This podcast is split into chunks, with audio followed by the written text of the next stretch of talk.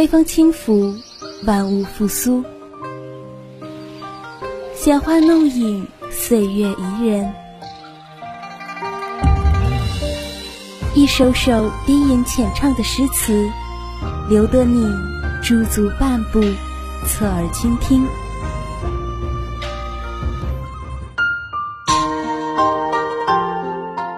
窗外有雨，风里有声。偷得浮生半日闲，浮沉书海，领略人生。画中伊人在闺中月，在夕阳落日时，与鲁迅一起拾捡朝花，在历史风尘中，来一场超越时空的邂逅。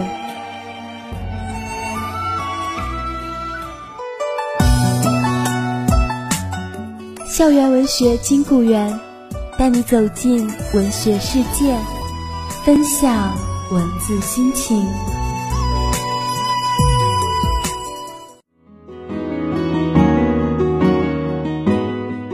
分享闲语岁月，共度温柔时光，漫步文学书林，品味人间百态。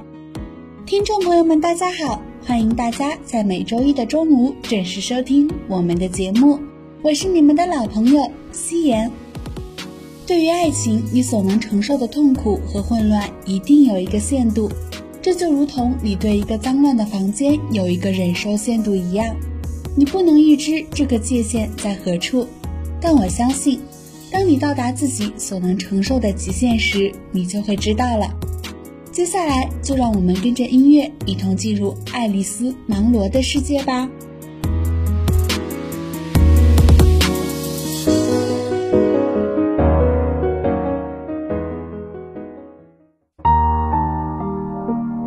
一段闲谈，一首诗，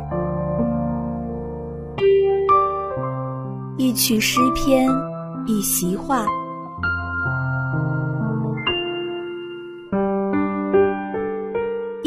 话语，一本书，一本好书，一段情，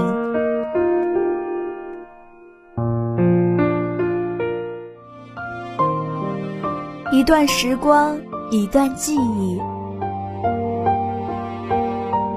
闲语岁月，我们一起聆听。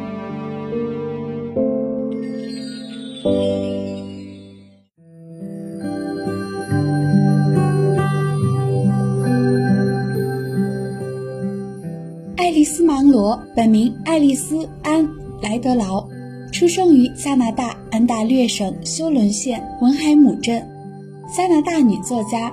1968年发表第一部短篇小说集《快乐影子之舞》，并获得加拿大总督文学奖。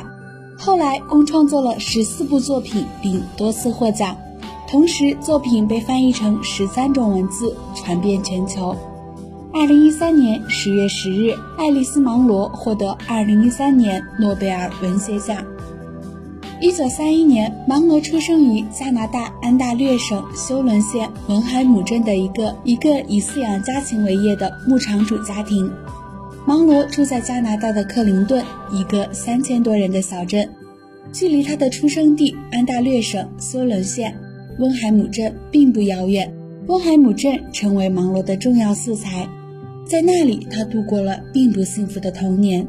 他的父母经营着狐狸和雕的养殖，母亲是一位患有帕金森综合症的乡村教师，他们都是移民。芒罗小时候住在一间红砖房子里，属性模糊，位置尴尬。由于经济拮据，他一边上学一边兼职女招待、烟叶采摘工和图书管理员。多年以后，他成为一位小说家。出版了十五部短篇小说集，每三四年一部。在加拿大，他的名字无人不晓；在中国，他因为诺奖而被国人熟知。爱丽丝十几岁时开始写作，并于1950年在西安大略大学就读期间发表了第一部作品《影子的维度》。1949年，芒罗进入西安大略大学主修英语。一九五一年，他离开大学，与詹姆斯·芒罗结婚，移居到不列颠哥伦比亚省的温哥华。一九六三年，芒罗夫妇移居维多利亚，在那里创办了芒罗图书公司。一九六六年，他们的女儿出生。一九六八年，爱丽丝·芒罗出版的第一部小说集《快乐影子之舞》获得了人们的高度赞誉，一举赢得了当年的加拿大总督奖，加拿大的最高文学奖项。在此之后，他又出版了《女孩和女人的生活》，书中讲述了一组相互关联的故事，他们合起来构成了一部长篇小说。一九七二年，爱丽丝·芒罗与詹姆斯·芒罗离婚，爱丽丝回到安大略，成为西安大略大学的驻校作家。一九七六年，爱丽丝与地理学者杰拉德·弗莱林结婚，夫妇二人搬到安大略省克林顿镇外的一个农场，后来又从农场搬到克林顿镇，从那以后一直住在那里。一九七八年，爱丽丝·芒罗的小说集《你认为你是谁》出版。这也是一组相互关联的故事。他在美国出版时采用标题是《乞丐女孩弗罗与罗斯的故事》。这本书为他赢得了第二次总督奖。一九七九年到一九八二年，芒罗游历了澳大利亚、中国和斯堪的纳维亚半岛。一九八零年，他同时担任不列颠哥伦比亚大学与昆士兰大学两所大学的驻校作家。二零零二年，芒罗的女儿出版了儿童时代的回忆录《母亲与女儿的生活》。在爱丽丝·芒罗陪伴下长大，爱丽丝·芒罗的故事经常发表于各类刊物，比如《纽约客》《大西洋月刊》《格兰德大街》《女士》以及《巴黎评论》等等。毛罗希望读者理解他的作品。他说：“故事里的最后，就情感而言，具有自传的性质。”说出了我关于自己的生活最初、最后也最亲密的话。在短篇作品《亲爱的生活》中，作为叙述者的他在文末写道：“我母亲快要死的时候，有一天夜里，他不知怎么的从医院里出来了，在镇子里漫无目的的转悠，直到有一个根本不认识他的人发现了他，把他送回家。正如我说过的。”如果这是小说的话，那也太过分了，可是却是千真万确的。二零零四年，芒罗的代表作《逃离》出版，夺得当年加拿大极乐文学奖，并入选《纽约时报》年度图书。二零零九年五月，芒罗荣获第三届布克国际文学奖。二零一二年，在出版最新小说集《亲爱的生活》后，芒罗宣布封笔。二零一三年十月十日晚七时，二零一三年度诺贝尔文学奖揭晓，加拿大作家爱丽丝·芒罗获此殊荣。据 CNN 报道，爱丽丝·芒罗是获得诺贝尔文学奖的首位加拿大国籍作家，获一九七六年诺贝尔文学奖，出生于加拿大魁北克省的索尔贝楼。由于年幼时迁居美国，因此被视为美国作家。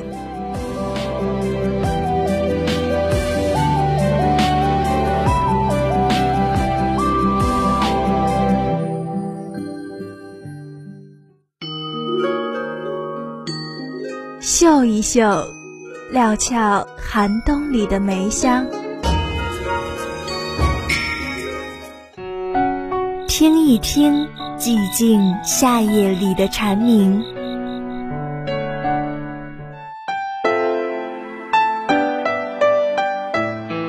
在繁华尘世中，寻找心灵的净土；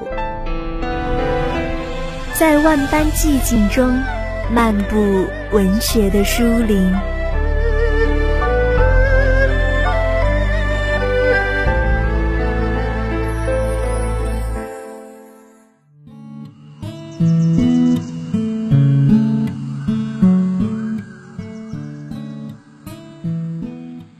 三年十二月十日，诺贝尔奖颁奖典礼在瑞典斯德哥尔摩举行。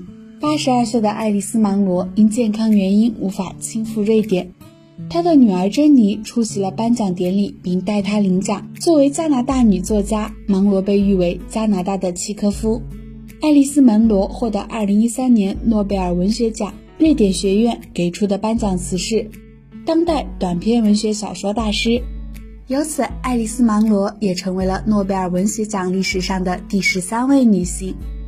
《快乐影子之舞》是芒罗的成名作和处女作，历时十五年写成，一举赢得加拿大最高文学奖项总督奖。《快乐影子之舞》收录的十五个短篇故事里，门罗以非凡的视角关照平凡的生活，显示出足以成为经典作家的特质。《快乐影子之舞》收录的这些故事发生在农场，在河畔沼泽地，在西安大略孤独的小镇和新兴的郊区。女孩跟着父亲上门推销，无意目睹父亲埋藏已久的恋情。两对陌生男女在寂寞小镇里耐着性子相互抚慰。老小姐让智障的孩子们用音乐发出与另一个世界的沟通。作者将注意力投向平凡人的欲望及遗憾，爱的欢愉与痛苦，以及逼仄生活中的绝望和负疚，让我们惊觉人心里共同的野心、恐惧和悲哀。本书收录的十五个短篇故事里，芒罗将注视的焦点放到城市小镇和新兴的郊区，无论故事发生在哪里，主角都是女孩和女人们。是芒罗笔下最常见的角落里的女性形象，她们总是面临着生活里的某种失落与遗憾。故事其实是从帕特里萨对上城区生活的向往开始的。这地方臭气熏天。帕特里萨是一个九岁的女孩子，她像其他的女孩一样喜欢干净漂亮，而她的生活却是相反的，因此她想把家里打扫干净。第一步就是烧热水，然后才能擦地板。本出事的情节，芒罗并没有琢磨，这要靠我们的想象来将其补全。其实很容易便能想到，就是滚烫的热水出了问题，本打翻了热水，全身被烫，然后被送进医院。芒罗是有那么一点残忍的，他用小弟弟的死惩罚了帕特里萨的虚荣心。刚刚进入青春期的女孩子，她所向往的全部是美好的、光鲜的、亮丽的。她想要改变自己一潭死水般的生活。她唱歌、打扮自己，还打扫自己家乱七八糟的房子。她想要的其实是冲破阶级的束缚，使自己也成为上城区的一员。本出事了，帕特里萨并没有表现出担心，她一次次对另外两个弟弟妹妹强调。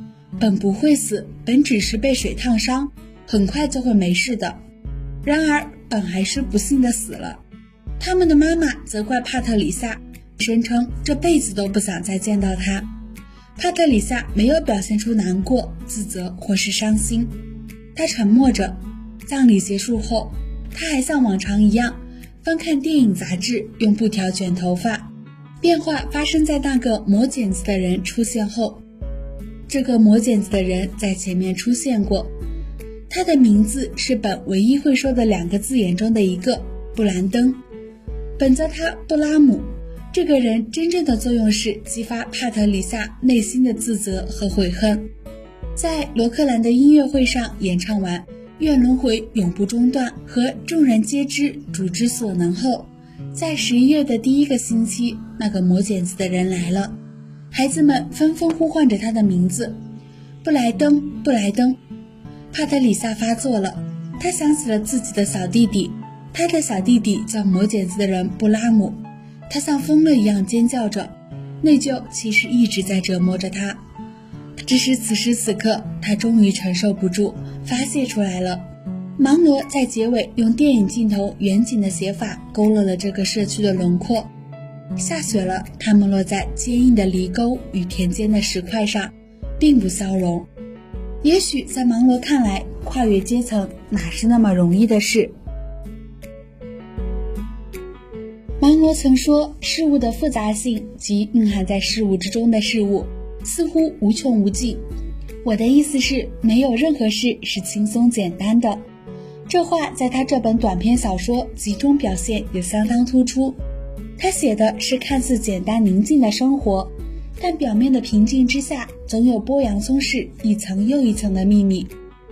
除了死亡时刻外，其他篇目也各有精彩。《鸟德勒之合约》、明信片、闪亮的房子等，也都是被关注与讨论较多的篇目。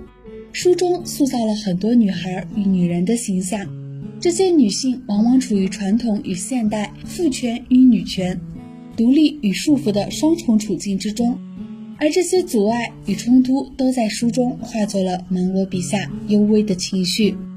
如果你是一个足够敏感的读者，一定会在这些故事中发现芒罗埋下的种子。这本书出版于一九六八年，如今已过去五十多年。